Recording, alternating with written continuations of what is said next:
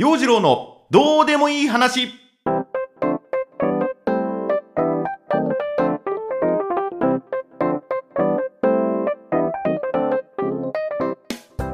今週もスタートです。陽次郎のどうでもいい話。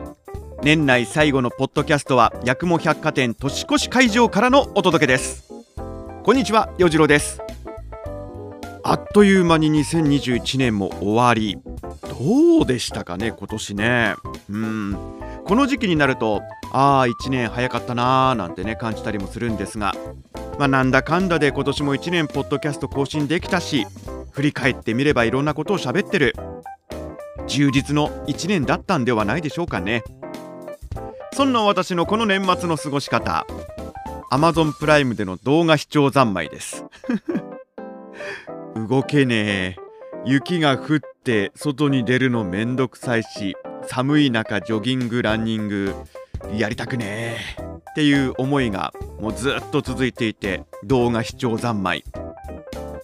まずね池井戸潤さん原作のドラマ「陸王の視聴」このドラマねリアタイでも見ていたんだけども、まあ、冬のこの時期ジョギングランニングするのが厳しいっていうんでとりあえずドラマを見ながら走りたい気持ちをなんとかキープしておこうと、まあ、再度見始めてね。もう1話目から号泣です。あのこの間電車に乗ってる時にね一人そのアマプラで陸を見ていたんだけども電車の中でもうボロボロボロボロ泣いていた。あのこのドラマの素晴らしいところってまあ、池井戸作品に共通するところでもあると思うんだけども敵対する企業だったりそのライバルがもうこれでもかっていうくらい悪いな悪いやっちゃなみたいな感じで描かれていてもう主人公側にこれでもかっていうくらいの試練が降りかかってくる。でもう今完全にね主人公のあの小ハゼ屋さんに感情移入してしまって心の中でこう頑張れとエールを送っている。それでその試練をね克服するっていういいシーンのところでリトルグリーモンスターの歌う「ジュピター」が流れてきてもうそこでボロボロボロボロ涙こぼしてるあーよかったね小はずやさんよかったねなんて宮沢さんよかったねなんて思っているのもつかの間。次なる試練が待っていておいおいこれ次回どうなるんだよ。ってなる。もう完全に心そっちに惹かれてるんでね。これ今じっくりと見ています。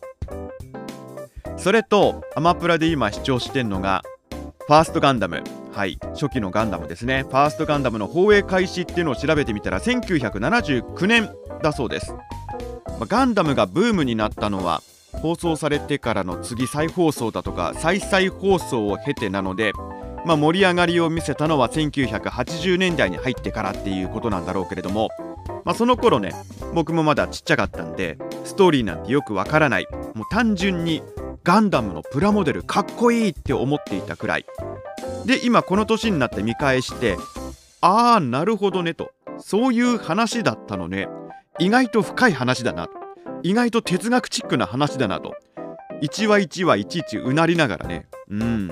やっぱ名作だな。まあそういう風にこう納得して見ているところはあるんだけども。まあ相変わらずまた子供心に戻ってね登場してくるモビルスーツに興奮してガンダムのプラモデル欲しいなって今なってる。そうあのあの幼少の頃ね子供心にもそのモビルスーツに心惹かれてでもすっごいブームでガンプラが手に入らない。思い出しましたよ。兄の部屋にあったグフのプラモデル。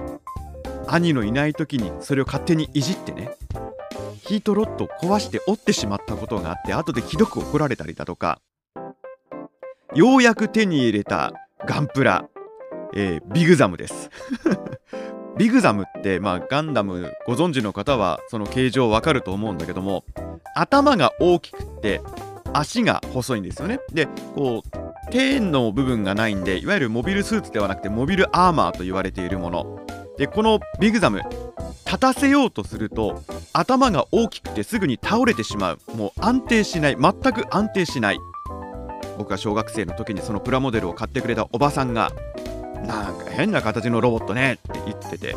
まあ今思えばうんそうだねって確かにそうなんだけど当時小学生の洋次郎少年向きになっていやいやいやおばさん何言ってんの？これがかっこいいの！とか言っていたことも思い出した。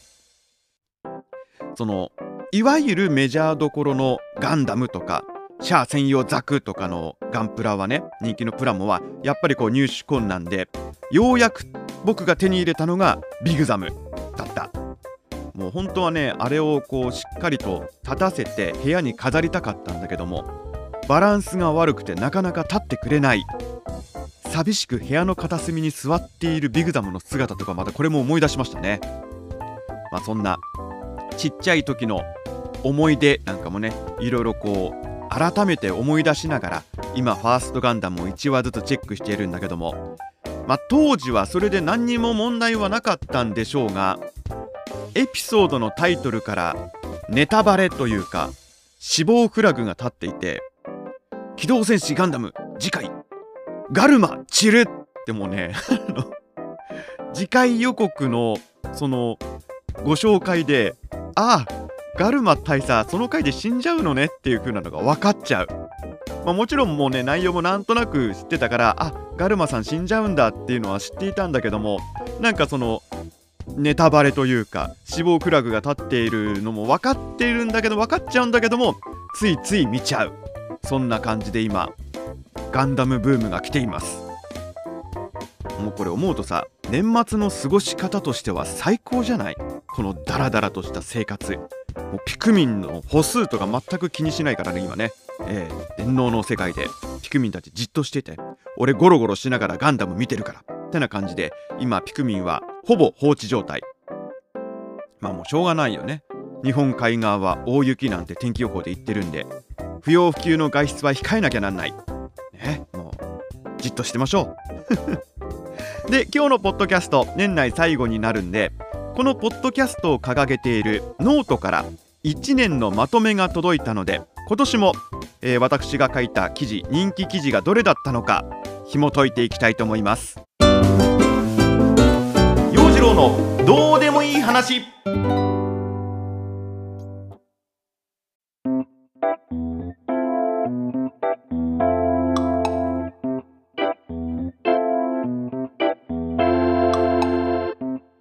改めましてこんにちは陽次郎です。先日ノートの運営さんから1年のまとめということでどのくらいの記事を上げたのかどのくらいのいいねが押されていたのかそして人気の記事がどの記事だったのかなどの集計結果が届きました、えー、ざっくりこれを紹介していくと書いた記事の数は56本好きされた数が620回全体ビューが5961回フォロワーは19人増えたということで、うん、これがいい数字なのか悪い数字なのかっていうのはよくわからんのですが、まあ、毎週コツコツね、ポッドキャストを上げてて56本になったってのは、まあ頑張ったなと思うしね、フォロワーさんも増えたのは非常に嬉しいこと。ポッドキャストのね、再生回数も一時爆上がりしていた時がありまして、1日で200回再生くらいになった時もあった。本当にね今年1年お付き合いいただきありがとうございます。そんな私のノートのよく読まれた記事トップ5ご紹介していきましょう。まずは第5位ズジャン。7月19日更新69回目のポッドキャスト。一人反省会な話。これはあれですね。人生初めての高校野球の実況中継高校野球新潟県大会の試合の実況中継をしたという話。まあうまくいったところもありうまくいかなかったこともありもっとこうすればよかったもっとああ言えばよかったっていう反省をしている回ですね。うん。あの久々のその緊張の現場なんか独特の空気感のあの緊張感っていうのが非常に心に残っている思い出されますね。いやいざってなるとやっぱり的確な言葉が出てこない。まあでも高校野球はやっぱ楽しいななんていうふうなことを喋っています。暑い暑い夏の日のことでした。であのこのお仕事をいただいたこときっかけにねアナウンス学校時代の恩師に連絡を取ってあの高校野球の実況中継ってどんな風なことをやればいいですかどんなことを心がければいいですかなんてお話をしてね。うん。久しぶりに先生とおしゃべりができたことも楽しかったです。続いて第4位ズジャン。4月26日更新57回目のポッドキャスト。ゴールデンウィークに掲げた目標の話です。4月26日の更新なのでこの日は陽次郎の日とか言っていますが別に何か特別なことを喋っているわけでもなく通常運転の放送回でした。まあ、あのゴールデンウィークっていうのは新潟の人にとっては田植えのシーズンだったりするんだけれどもようやくこう体もね動きやすくなるそんなシーズンがやってきたというわけでゴールデンウィークを楽しもうというね気持ち高ぶってました。まあまだコロナの影響が強く残っていた頃なんでどちらかというとまああまりねこう派手に動くことはできないそんなゴールデンウィークだったんだけどもその時掲げていた目標1つ目オカリナ練習。勢いで購入したオカリナその練習をしようとこの時意気込んでましたね、えー、すっかりオカリナからは離れてしまったけれども前回のポッドキャストで少しお披露目できたのは良かったのではないでしょうか。はい。そして、えー、映画を見る。これねジョギングのモチベーションキープしようとこの頃もね、えー、巣ごもりの時には何か映画を見てジョギングのモチベーションねその保っておこう。窪塚洋介さん主演のピンポン。見てました、うん、あれでこうジョギングするシーンとかねかかってスーパーカーのこう曲が流れてきたりしているのをすごくこう興奮して見て自分の、えー、スマホの中にもスーパーカーの曲を入れてねジョギングの時の、えー、BGM にしてました。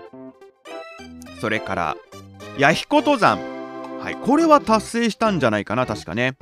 まあでもその後秋にね弥彦の方も大雨があって登山道が塞がれてしまって一時期登れなくなってしまったっていう風なこともありましたけども今はまたね登れるようになった。弥彦登山はまたやりたいね。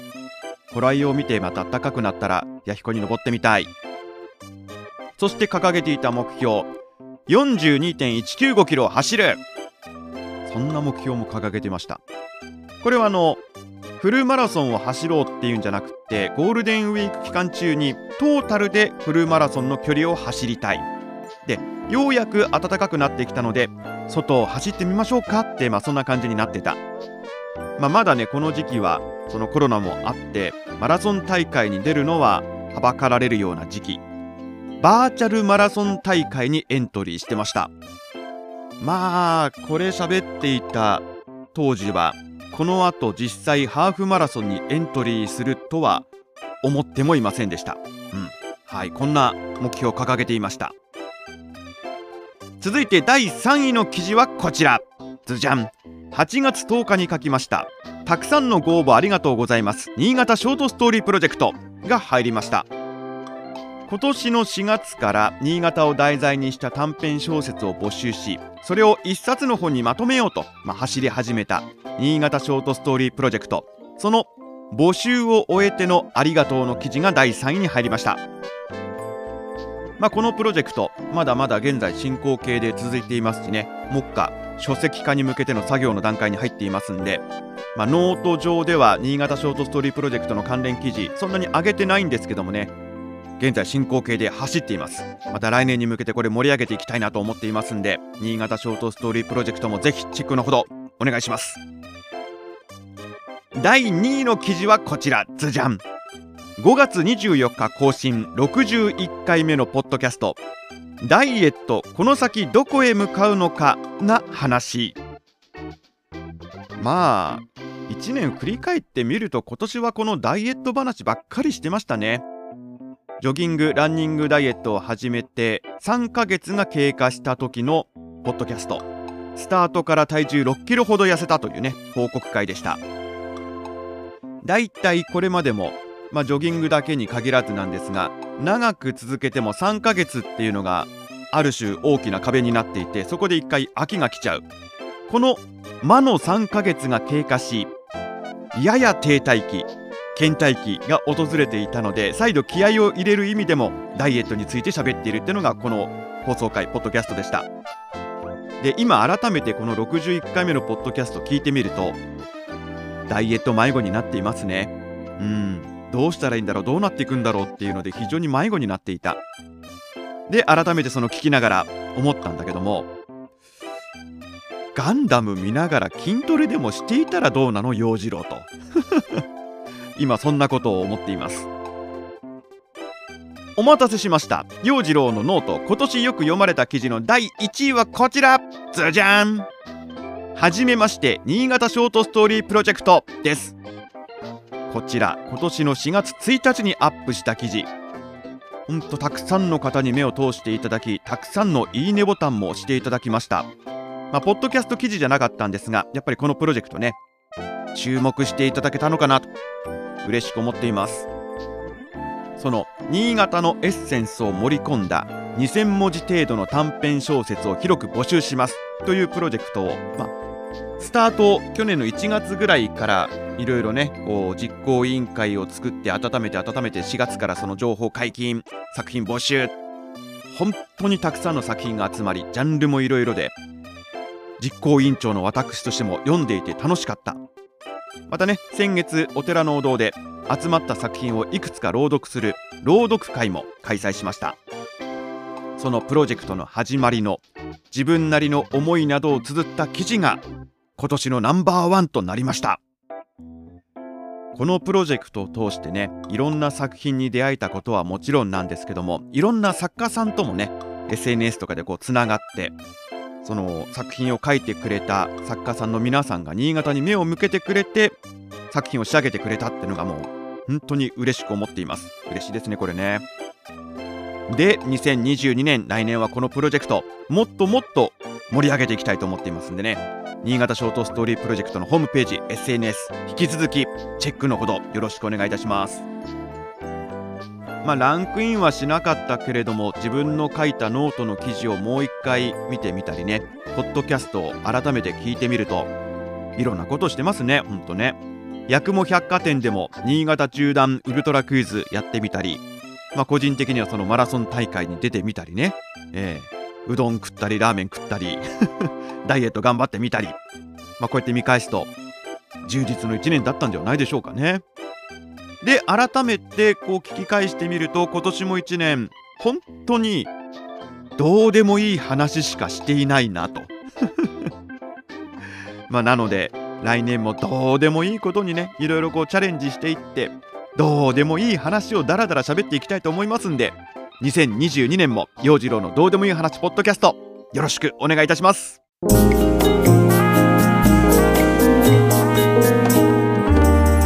陽次郎のどうでもいい話。